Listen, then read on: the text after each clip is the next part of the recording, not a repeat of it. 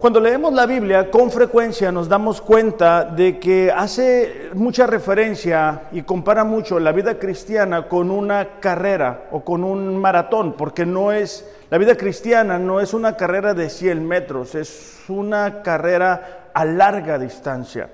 Cuando leemos la Biblia nos damos cuenta que grandes personas comenzaron y, desafiaron su fe y superaron los obstáculos. De manera especial en Hebreos capítulo 11 nos muestra lo que se le ha denominado el Salón de la Fama de la Fe, porque muestra a personas como Abraham, David, Noé, Moisés, que enfrentaron grandes desafíos, enfrentaron grandes situaciones, traiciones, injusticias, procesos, y que en medio de todo eso enfrentaron también el desánimo. Pero no únicamente lo enfrentaron, sino que supieron superarlo, supieron vencerlo, supieron ir más allá. Y eso es lo que nos impacta cuando nosotros miramos eh, esas historias.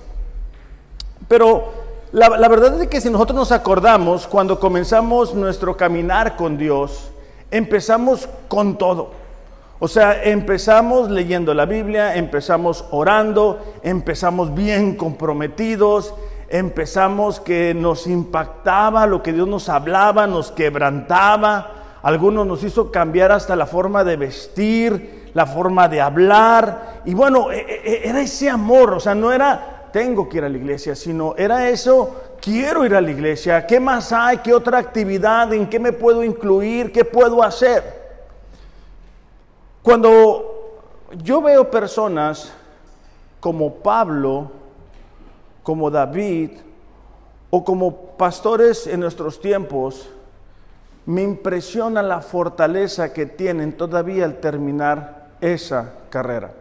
O sea, cuando ellos te dan testimonio de la fidelidad de Dios. O sea, por ejemplo, cuando David se pone y dice a, Salomón, ¿sabes qué? Mi Dios va a estar contigo si tú haces obediencia, si tú eres fiel, si tú eres leal, con ese respaldo que tenía David de haber vivido una vida entera de fidelidad a Dios.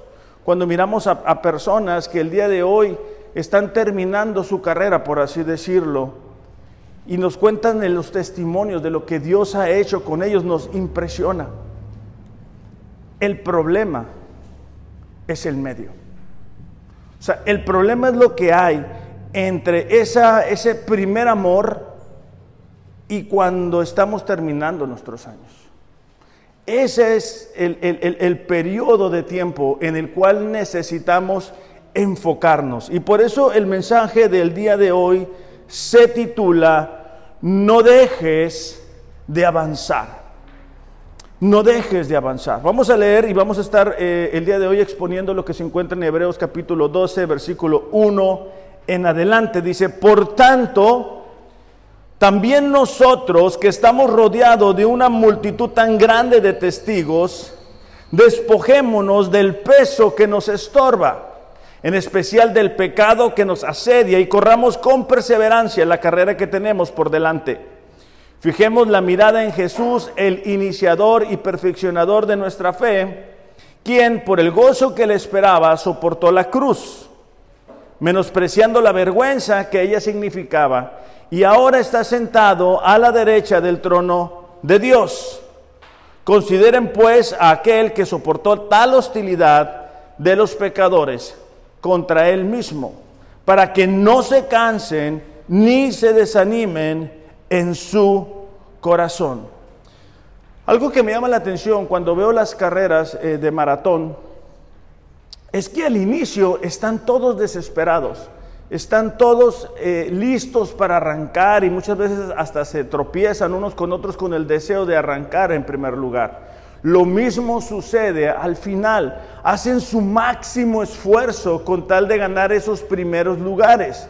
Y aterrizándolo a la vida cristiana es algo similar. O sea, este texto nos habla de esa nube de testigos, de esas personas que ha descrito en el capítulo 11 como los héroes de la fe, personas comunes y corrientes, personas que se equivocaron, personas que fallaron, personas que se desesperaron, pero que no dejaron de avanzar, Cuando tú miras el llamado que Dios le hace a Abraham, te das cuenta cómo él no dejó de avanzar, al contrario, seguía creyendo, seguía confiando, fallaba, se equivocaba, pero se volvía a levantar. Cuando tú miras a David una y otra vez diciendo, Dios, ¿hasta cuándo? ¿Cuándo vas a, volver? ¿Cuándo me vas a hacer justicia? Lo miras que avanzando, avanzando en esa intimidad, en esa cercanía con Dios. Cuando tú ves el proceso de Job, es lo mismo, cuestiona a Dios, no entiende los consejos de sus amigos, pero ¿qué? Sigue avanzando. Y si nosotros vamos a salir del desánimo, necesitamos avanzar, necesitamos seguir adelante, necesitamos progresar.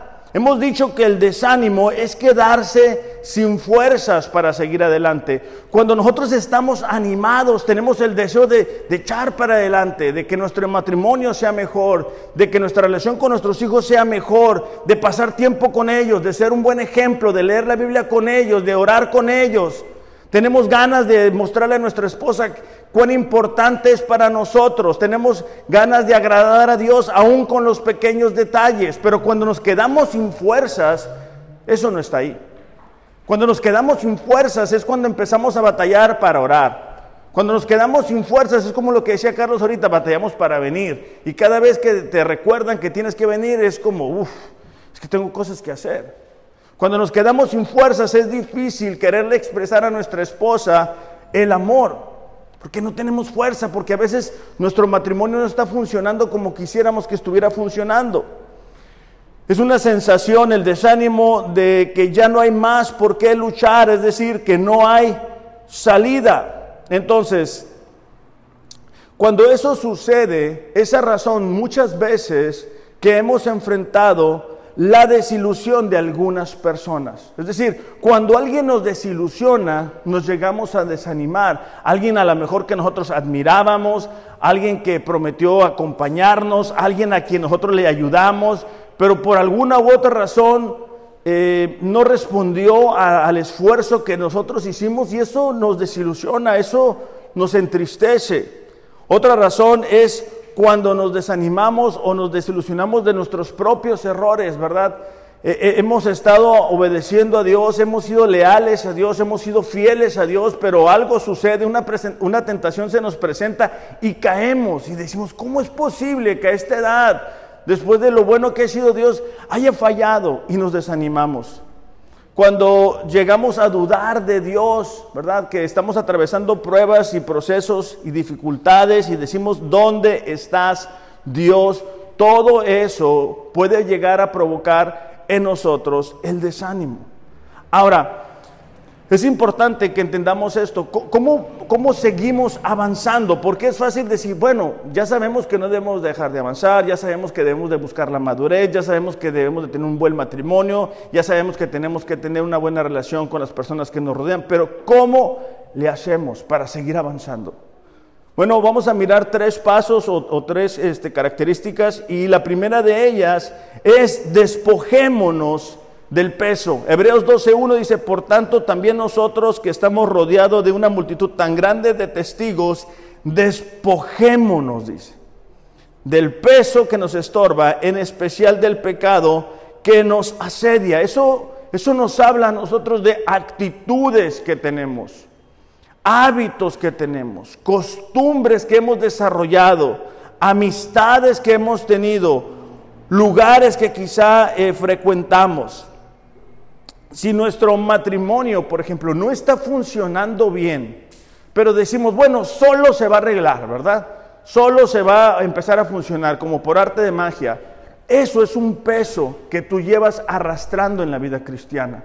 Y eso termina por cansarte. Por eso es que después miramos matrimonios que se terminan separando siendo cristianos. ¿Por qué? Porque no arreglaron los conflictos en el momento, porque no tuvieron esas pláticas importantes, porque no tuvieron esos momentos de decir, ¿sabes qué? Necesitamos arreglar esto, necesitamos platicar esto, ¿cómo lo hacemos para cambiar? El otro día estaba platicando con, eh, Carlos y, me comentaba de que muchas veces nosotros, y es cierto, como hombres, ¿verdad?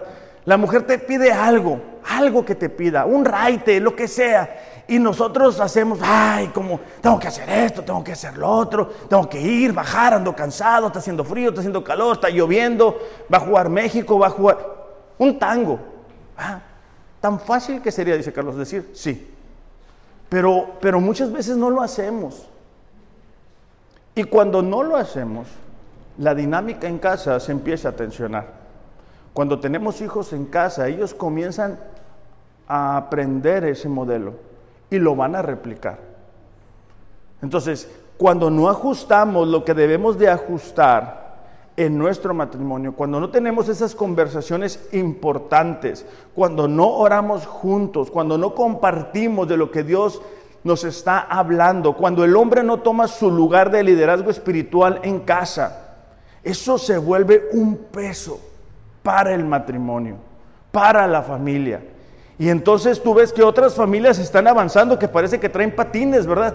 Van bien rápido. ¿Por qué? Porque se comienzan a despojar de actitudes, de hábitos, de costumbres que estaban en el pasado. Yo recuerdo que, por ejemplo, en mi casa, yo, bueno, mis papás se habían separado, entonces yo nunca vi a mi papá lavando trastes y cosas así por el estilo.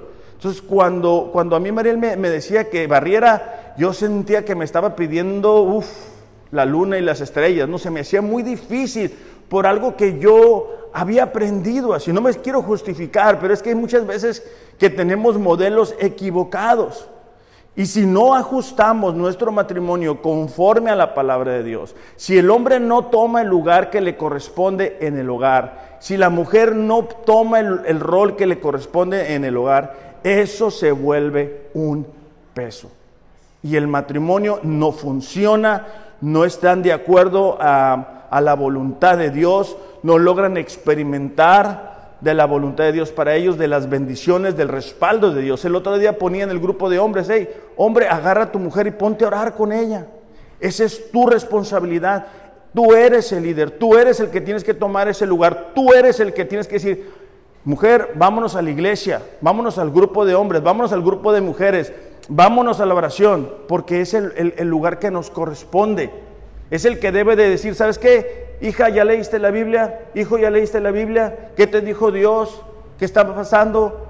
¿Qué situación estás enfrentando? ¿Por qué? Porque si no lo hacemos, si no le mostramos interés en la relación de nuestros hijos, eso se vuelve un peso en la relación padre-hijo, madre-hijo o hija y las relaciones no avanzan.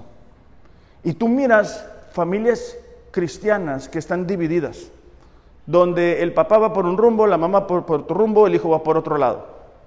Y ese no es el plan y el propósito de Dios. Entonces, tenemos que prestar atención a lo que Dios nos está hablando como matrimonios, como familias, para que eso no se vuelva un peso.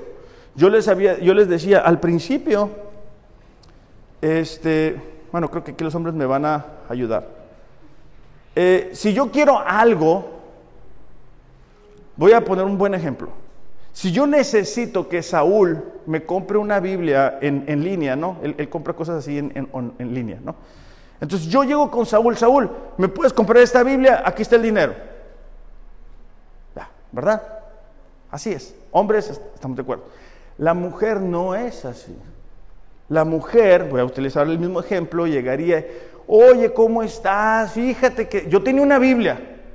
Yo tenía una Biblia que me regalaron cuando estaba en la escuela, pero esa Biblia se me quedó y bla, bla, bla, y ya no le entiendo. Entonces estaba pensando, no sé cómo veas tú, si quizá puedas. Entonces, cuando yo tenía esos primeros encuentros con mi esposa Mariel, yo, mi cabeza estaba yo le decía, adelántale, adelántale, adelántale.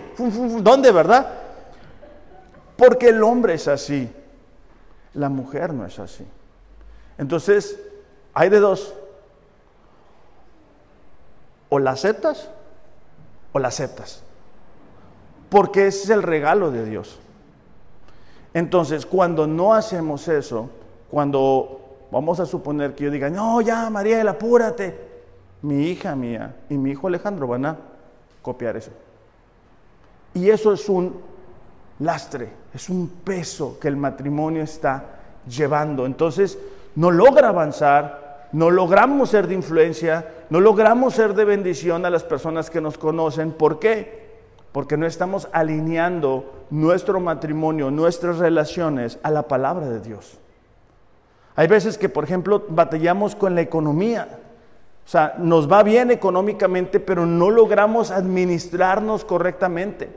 No logramos darle el primer lugar a Dios.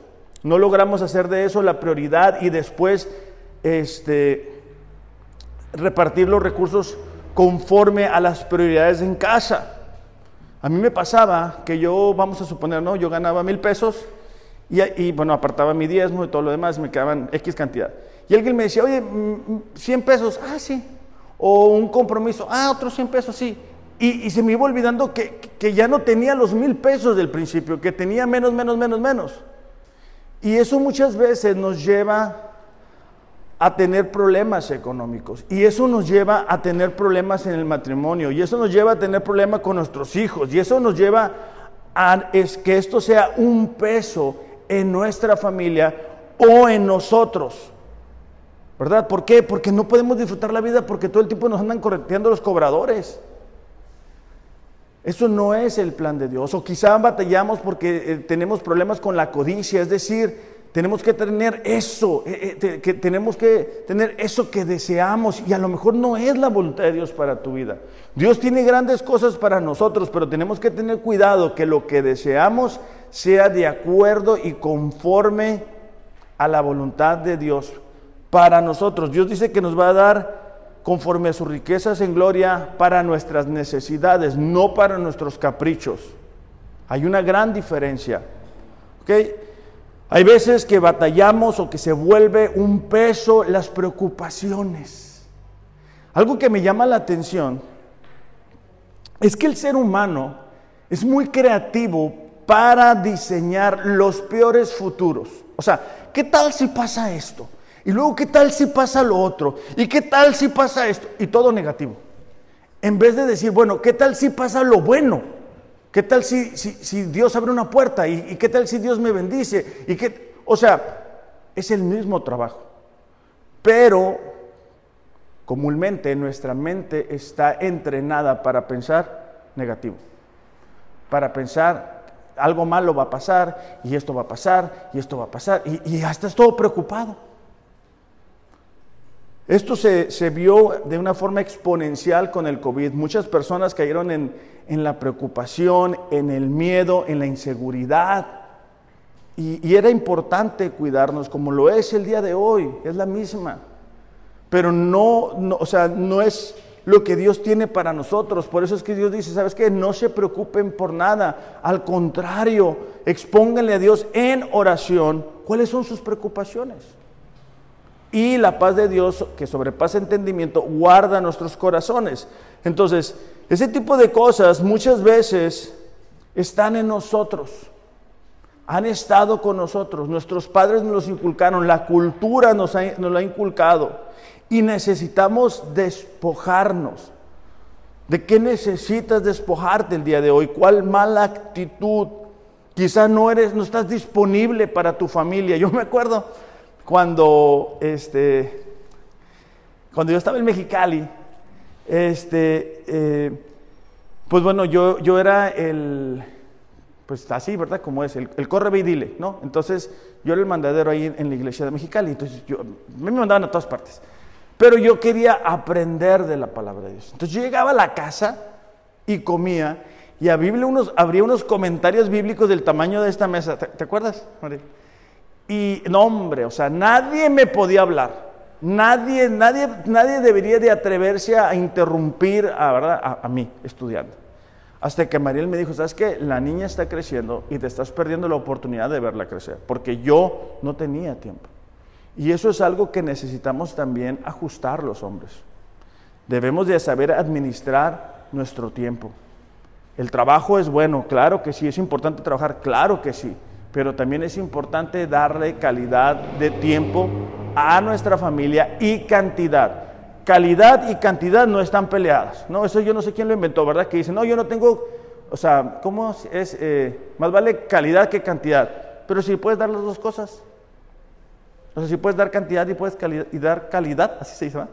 acabo de inventar. Ok, bueno, entonces necesitamos analizar ¿qué, actitudes, qué, qué costumbres, qué formas tengo equivocadas. Y después continúa diciendo del pecado que nos asedia. Esa palabra asedia es cercar, es impedir que salgan de algún lugar para recibir socorro o ayuda de fuera. Es presionar insistentemente a alguien. En este sentido, el pecado oculto, el pecado no confesado nos cerca, nos impide que recibamos ayuda, nos presiona. Cada uno de nosotros tenemos diferentes batallas. Cada uno de nosotros, el enemigo utiliza diferentes estrategias dependiendo el caso. Puede ser pornografía, puede ser adicción a una sustancia, puede ser el, el, ese del casino, puede ser el adulterio, la idolatría, la mentira. Hay gente que batalla, aún siendo cristianos, con la mentira. Y cuando me refiero a idolatría, me refiero de que muchas veces venimos de eh, religiones y, ¿verdad? y traemos ciertas ideas, pero también hay personas que idolatran a una persona. O sea, a un hijo, a una persona. Eso es lo máximo. Lo, que esa persona necesita es más importante que lo que Dios dice. A mí me ha tocado ver personas que sus hijos son lo máximo. Y es lo más importante. Es más importante que el esposo. Y eso está mal. Eso no es bíblico. Entonces, muchas veces son ese tipo de pecados, adicciones, adulterio. E, en este caso del adulterio, solamente quiero aclarar algo que Jesús dijo. Si alguien mira a otra persona y le codicia en su corazón, ya adulteró. Porque a lo mejor nosotros decimos, no, pues yo no, no, no, no he hecho eso. Pero cuidado con nuestro corazón. Cuidado con lo que vemos, ¿verdad? Ahora que en las redes sociales y todo eso. El chisme, el rencor, ¿verdad? Cuando decimos yo no voy a perdonar a esta persona, es mi derecho. Yo lo voy a tener así en el corazón, el rencor, la envidia, ¿verdad? Cuando codiciamos lo que otra persona tiene, la pereza, hay gente que no se da cuenta, la pereza es un pecado. O sea, cuando nosotros decimos, ah, luego leo la Biblia, ay, no, luego oro, ay, no, luego hago esto, ay, luego hago aquello, ay, aguas. ¿Por qué? Porque eso se vuelve un peso para tu avance cristiano para que puedas seguir avanzando, para que puedas seguir creciendo.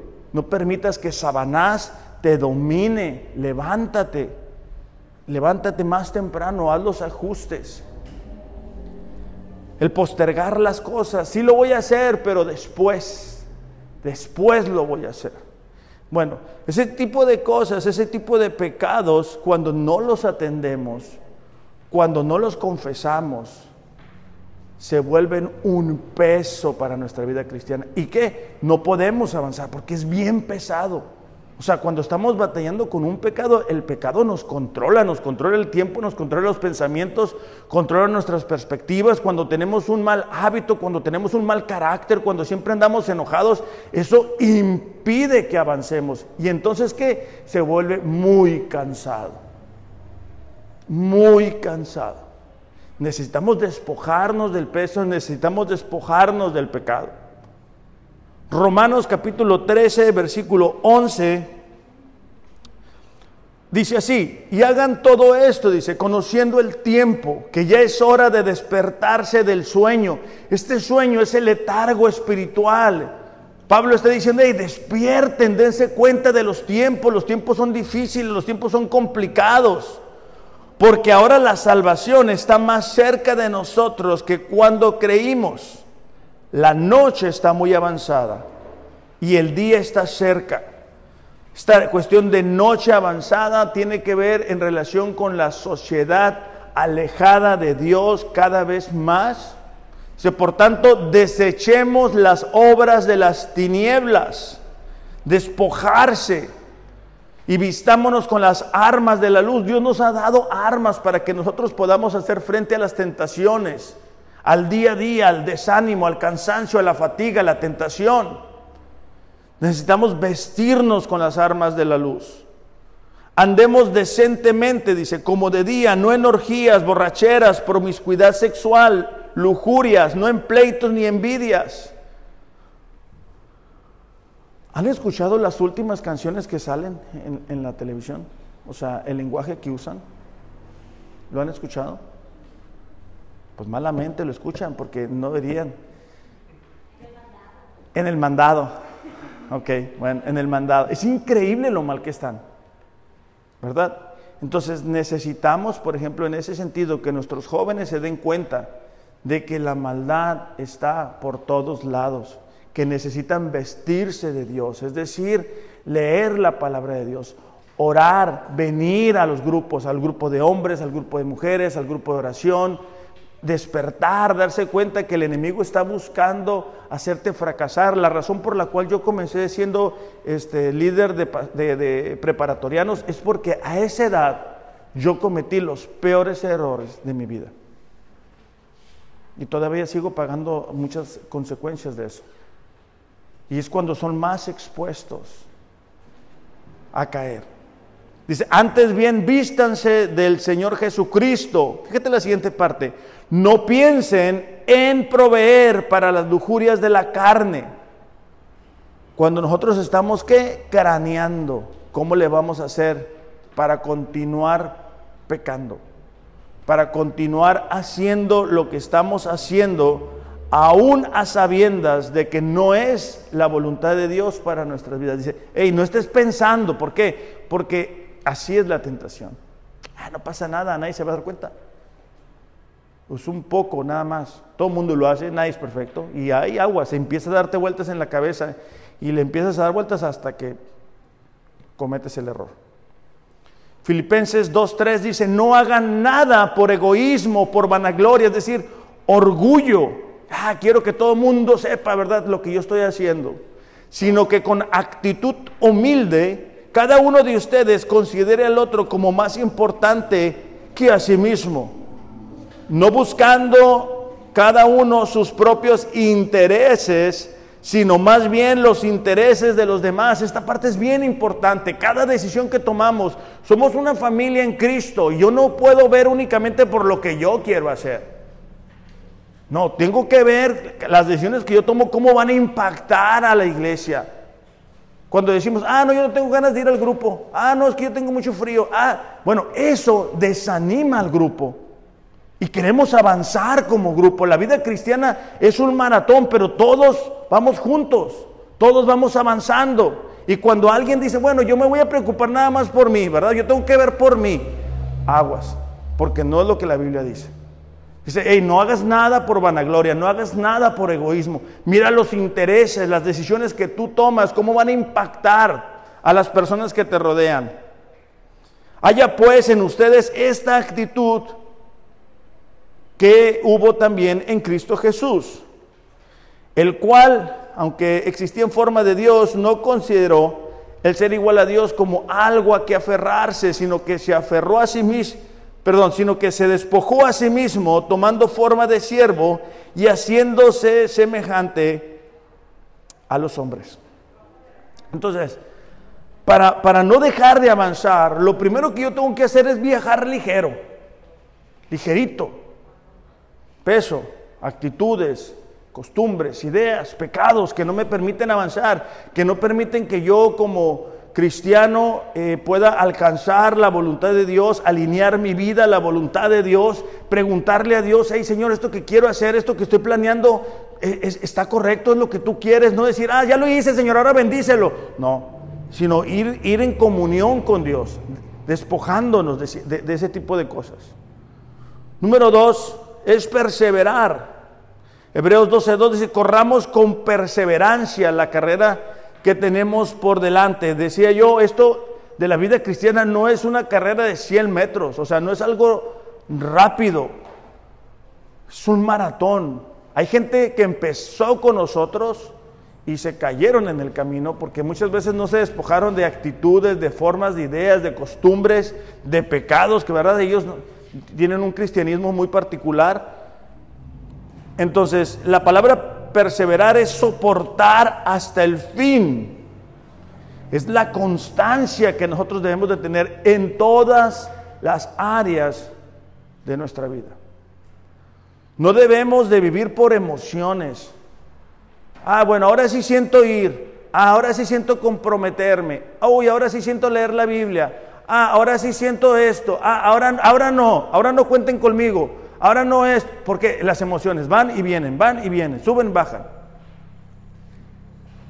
Dios no nos llama a vivir por emociones. O sea, no es cómo me sienta es que es un acto de obediencia y las emociones vienen atrás. O sea, las emociones no, van enfrente de mí guiándome a ver por dónde le voy a dar. Somos seres emocionales, Dios nos las dio, pero no para guiarnos. Entonces, si la perseverancia es tan importante, si la perseverancia es la que le, permitió a los hombres de fe de Hebreos capítulo 11, alcanzar las promesas, ser de testimonio. Dice que aún, por ejemplo, las ofrendas de, Abel hablan después de muerto, ¿verdad? ¿Cómo le hacemos para desarrollarla? ¿Cómo le hacemos para tener esa perseverancia, para continuar, para seguir para adelante? Santiago 1.2 dice, amados hermanos, cuando tengan que enfrentar cualquier tipo de problemas, considérenlo como un tiempo para alegrarse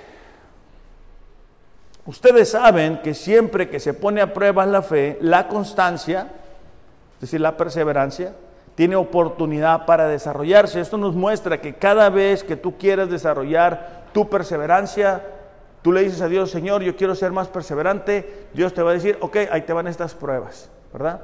¿Para qué? Para que puedas desarrollar la perseverancia, para que te puedas hacer fuerte en la fe para que las pruebas del día a día no te tumbe, para que no permitas que la emoción te gobierne, para que no estés un día sí, un día no. Dice Santiago, ¿verdad? Hay, hay personas de doble ánimo y esas personas en sus oraciones no crean que van a lograr nada. ¿Por qué? Porque un día creen, otro día no creen. Un día creen, otro día no creen. Un día sí están, otro día no están. Y así es difícil. Entonces, es a través de las pruebas, cuando enfrentamos las pruebas, dice Santiago, no si enfrentamos las pruebas, él, está seguro que lo vamos a hacer. Esas personas que nosotros admiramos como David, Abraham, Job, ¿por qué los admiramos? Porque enfrentaron las pruebas, porque superaron esas pruebas, porque no dejaron de avanzar, porque eran fuertes, porque buscaban a Dios en esos momentos. Hay personas que cuando enfrentan las pruebas buscan su manera de salir adelante, sin orar, sin leer la Biblia. Y le sacan la vuelta al compromiso y ahí van batallando y siguen haciendo las cosas a su forma y ahí van empujando. Sí, pues tú les preguntas y no, sí estoy orando, pero no oran, no le preguntan a Dios, no es el resultado de estar en comunión con Dios las decisiones que van tomando y por eso no son perseverantes en su compromiso con Dios. Eso no es, eso no es ser perseverante. Yo estoy hablando del, carácter que se forja en un cristiano que está enfrentando una prueba y que dice, ¿qué hacemos? O sea, a ver, me voy a levantar a orar, le voy a echar ganas, voy a ver qué Dios dice acerca de esto. Yo, al igual que ustedes, me he levantado a las 2, 3 de la mañana diciendo, Señor, ¿qué voy a hacer con esto? ¿Cómo voy a resolver esta situación? Y eso no es problema. El problema es que te quedes ahí. O sea, el problema es que digas, bueno, lo voy a hacer a mi manera, voy a hacer este movimiento, le voy a hablar a esta persona y ya resolviste la vida. Pero ni maduraste espiritualmente, ni experimentaste de Dios, ni diste un ejemplo en tu casa. Entonces, si queremos seguir avanzando, necesitamos perseverar. Me parece que el sábado, gloria a Dios, mis hijos se durmieron temprano y tuvimos cinco minutos, Mariel y yo, para platicar y dijimos, oye, apenas dos años y todo lo que hemos enfrentado. De todo un poco, ¿verdad? Y ha sido dos años en los que nos hemos dado cuenta que no es nuestra capacidad, que no eran nuestros dones los que iban a hacer que la iglesia continuara funcionando sino que era la gracia de Dios. Pero para eso, ¿qué hay que hacer? Perseverar. Hay gente que no persevera. Hay gente que no persevera en un lugar, por eso, ah, pues Chapulín se brinca otra parte, y luego se brinca otra parte, y luego se brinca de trabajo, y se brinca para allá, y ahí va por la vida. No, no, no persevera en nada. Le saca la vuelta y ahí está. No es constante en nada. No forma parte importante de nada porque en el momento de la prueba sale por la puerta de atrás. Entonces, como iglesia necesitamos que todos seamos perseverantes. Necesitamos que, bueno, nos vamos a despojar del peso, nos vamos a despojar del pecado, pero ahora sí, echar para adelante. Vamos a ser perseverantes, vamos a abrazar esta prueba, este desafío. Dios lo trajo por una razón. Vamos a, ¿se acuerdan cuando empezamos a orar los miércoles? Éramos todos. Todos veníamos. ¿Por qué? Porque hay que echarle ganas entre todos. Pero va pasando el tiempo y ¿qué? Dejamos de venir. Romanos 15:4 dice, de hecho, todo lo que se escribió en el pasado se escribió para enseñarnos, a fin de que alentados por las escrituras perseveremos en mantener nuestra esperanza. O sea, lo que está diciendo es que cuando leemos la escritura y miramos los procesos que Dios ha tenido con hombres de la fe, nosotros digamos, ah, ¿sabes qué? Yo no soy el único que está enfrentando eso. Yo no soy la única persona que está enfrentando una injusticia. Yo soy, no soy la única persona que está enfrentando una prueba. Yo soy, no soy la única persona que se ha sentido solo o sola. No soy la única persona que está en un ambiente hostil, un, ambiente difícil, un, un ambiente donde se burlan de mí, se burlan de mis convicciones. No soy el único. No soy la única persona que ha enfrentado ese tipo de pruebas de persecución, de que se burlan de ti porque eres cristiano o eres cristiana. Jesús dijo, ¿verdad? Bienaventurados son cuando se burlan de ti, cuando son perseguidos a causa mía. Entonces, cuando tú miras eso, dices, ah, ok, ¿y qué pasó? Ah, bueno, Dios bendice a esa persona, Dios respalda a esa persona, Dios honra la fe de esa persona. Entonces, nosotros decimos, ¿sabes qué? Yo voy a seguir adelante. Yo voy a a ver esto como una oportunidad que Dios me está dando para experimentar la mano de Dios, para experimentar la fidelidad de Dios. Porque es fácil venir y cantar canciones y repetir la letra. Eso es fácil. Pero decir, ¿sabes qué? Esta canción, yo me acuerdo, esta canción tiene un significado tan especial, esta letra. O sea, por ejemplo, que cantamos de cuán grande es Dios, uy, yo me fui. O sea, te acuerdas de cosas, de experiencias, de momentos. Pero, pero si no perseveramos, pues no, no te vas a acordar. Va a ser una letra nada más que repites. Bueno, entonces número dos es perseverar. Número tres es fijar la mirada en Jesús. Dice, fijemos la mirada en Jesús, el iniciador y perfeccionador de nuestra fe quien por el gozo que le esperaba soportó la cruz, menospreciando la vergüenza que ella significaba. Ahora está sentado a la diestra, a la derecha del trono de Dios. Es decir, con frecuencia nos distraemos, con frecuencia volteamos a los lados, ¿verdad? Con frecuencia miramos que las personas a nuestro lado parece que le va mejor, parece que no batalla. Este, el, el vecino que no es ni cristiano parece que le está yendo súper bien y nos distraemos y eso nos hace tropezar, tropezar. ¿Verdad? Decimos, ¿qué caso tiene entonces? Cuando leemos el Salmo 73 vemos un retrato de eso, ¿verdad? Porque el, el Salmo 73 dice, ¿verdad? Esa gente no tiene preocupación, le está yendo súper bien. Pero es hasta que entra en la presencia de Dios el salmista que se da cuenta de la realidad de eso. Entonces cuando nosotros volteamos a los lados, nos distraemos, los accidentes pasan por eso cuando vas manejando. ¿Por qué? Porque van en el teléfono, van volteando a un lado, lo que sea, y palo, te estampaste. En la vida cristiana es igual. Si tú vas volteando a los lados, ah, mira, para ella es más fácil, ah, mira, para él, ah, mira aquella persona, uy, mira, uh, uh, te distraes, te tropiezas, te caes. Uy, esa persona que yo admiraba tanto falló, uy, ya me agüité. No, no debemos de poner los ojos en las personas. Si lo ponemos en nosotros, nos vamos a entristecer también, porque vamos a ver todas las fallas que tenemos, todos los errores que tenemos. Vamos a decir, ¿cómo le vamos a hacer para hacer esto que Dios me ha dado? Es que no es así. Tenemos que poner los ojos en Jesús. Eso significa, por ejemplo, en mi caso, ah, yo tengo un muy buen ejemplo. en mi caso, si yo me quito los lentes, no veo casi. O sea, sé dónde están cada uno de ustedes, pero no los voy a ver, o sea, no voy a saber que ustedes son. ¿Sí, me explico? Ok, entonces, si yo me los quito, uy, ya no veo nada. Ok, voy a andar por pura fe. Yo necesito hacer esto, o sea, ajustar mi, lente eh, automático que tengo de agencia para tratar de enfocar y, ver quién está ahí, ¿no? O de perdida ver lo que dice aquí. Pero si yo hago eso, me impide ver alrededor. En la vida cristiana es lo mismo.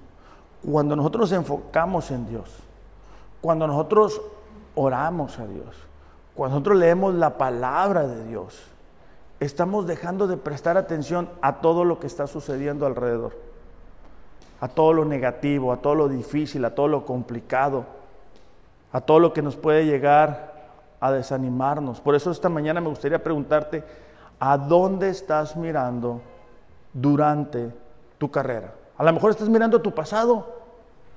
Ya, ya estás en el pasado, ¿verdad? En los errores que hiciste en el pasado en las fallas que cometiste en el pasado y, vives lleno de culpa, de, de, culpa, de condena. O a lo mejor miras al pasado y traes esas victorias. Uy, yo me acuerdo que hace 20 años yo hacía esto o aquello. Sí, pero eso ya quedó del pasado. O sea, cuando tú vas manejando, tú no vas manejando por el retrovisor. Tú vas manejando por lo que tienes por delante. Lo que viviste en el pasado, claro, te equipó, te ayudó, claro que sí, te fortaleció, claro que sí. Pero no, no debemos de decir, no, yo hace tanto tiempo, me acuerdo.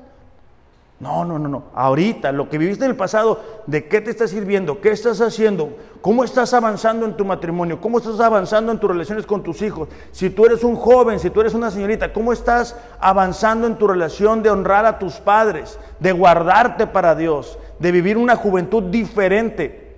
A lo mejor tú dices, no, es que mis papás son así, así, así. Ah, ok. Qué bien que puedes identificar esas áreas débiles. Tú no cometas los errores. Tú comprométete con Dios. Tú ponte a orar por ellos. Tú ponte a, obedecerlos. ¿Para qué? Para que no cometa las mismas fallas. Pero el que únicamente indique sus errores no te va a ayudar. Entonces, si tú quieres vivir de una manera diferente siendo joven, perfecto, comienza a sembrar las semillas de la obediencia comienza a vivir en santidad, comienza a echarle ganas a tu relación con Dios, comienza a orar, comienza a leer la Biblia, comienza a leer libros que edifiquen tu fe para que puedas vivir de una manera diferente. Y entonces te enfocas, enfocas toda tu atención en Jesús, no en las personas a nuestro alrededor, no en las circunstancias, sino en Jesús. Filipenses 4:13 dice, todo lo puedo en Cristo que me fortalece. Todo. Eh, no sé si va a pasar, ¿quién va a pasar? nada más una persona, por favor. Entonces, me gustaría preguntarte, o sea, ¿qué te está distrayendo? O sea, ¿qué, es eso que, el enemigo planta en, en tu mente y ya cuando menos piensas, ya estás en otra parte? ya estás desanimado, ya perdiste tiempo, ya no hiciste las cosas que ibas a hacer. Hay veces que son relaciones, ¿eh? O sea, hay veces que tenemos amistades y, tenemos una plática con ellos y te mandan como si hubieras peleado con el canelo. O sea, bien noqueado, bien desanimado, porque ya te hicieron ver todo lo mal que está en el mundo, todo lo mal que está en todas las iglesias, todo lo mal que está en todas las familias, todo lo mal de todo. Cuidado con eso. No permitas que eso te distraiga. Pablo dijo, ¿verdad? He peleado la buena batalla, he terminado la carrera, me he mantenido en la fe. ¿Cómo lo hizo? Bueno, despojándose. Pablo dijo, ¿verdad? Lo que antes consideraba de alto valor lo he desechado. ¿Por qué? Por el gozo de conocer a Cristo Jesús. Lo demás lo tomo como basura. ¿Qué es lo que tú tienes que despojarte? O sea, ¿qué actitudes, qué formas, qué costumbres, qué ideas, qué formas? Platica con tu esposa después de esta, de este, esta reunión. Dile, ¿sabes qué? ¿Cómo lo estoy haciendo? O sea, yo como esposo, dime la verdad, ¿cómo lo estoy haciendo? ¿He cumplido lo que yo te prometí cuando nos casamos? O sea, ¿eres feliz conmigo? ¿Soy el hombre que tú deseabas que yo fuera? ¿Estoy haciendo la diferencia en tu vida? ¿Estás alegre? ¿O estás viviendo un infierno? Y hombres, seamos receptivos. O sea, no digamos, ah, es que yo soy así porque tú eres así. No, no, no. No, la, parte que nos corresponde. Y mujeres también, ¿verdad? Prepárense, porque el hombre también tiene la, posibilidad de decir, ¿sabes qué? La verdad, podemos trabajar en esto. Necesitamos trabajar en esto, necesito que hagas esto. Tengamos también una reunión con nuestros hijos y preguntémosles lo mismo. Somos un buen ejemplo para ustedes. Soy el padre que tú crees que necesitas. Soy la madre que tú deseas que yo sea. Y también ahí, hablar con nuestros hijos y decirles, ¿sabes qué, hijo? Veo que te estás alejando de Dios. Veo que te estás distrayendo. Veo que no estás avanzando. Y eso va a permitir que no dejemos de avanzar, que sigamos adelante, que podamos de alguna manera ser como los héroes del capítulo 11 de Hebreos que alcanzaron promesas, cerraron la boca de leones. ¿Por qué?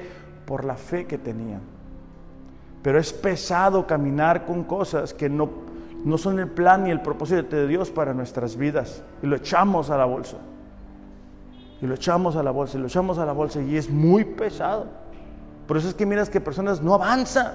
Sí, no avanzan porque no han dejado el mal carácter, no avanzan porque no han dejado los vicios, no avanzan porque no han dejado las malas amistades, y no avanzan, no avanzan. Los, los tratas de empujar y no, pues te cansas. ¿Por qué? Porque no quieren avanzar, no quieren soltar las cosas.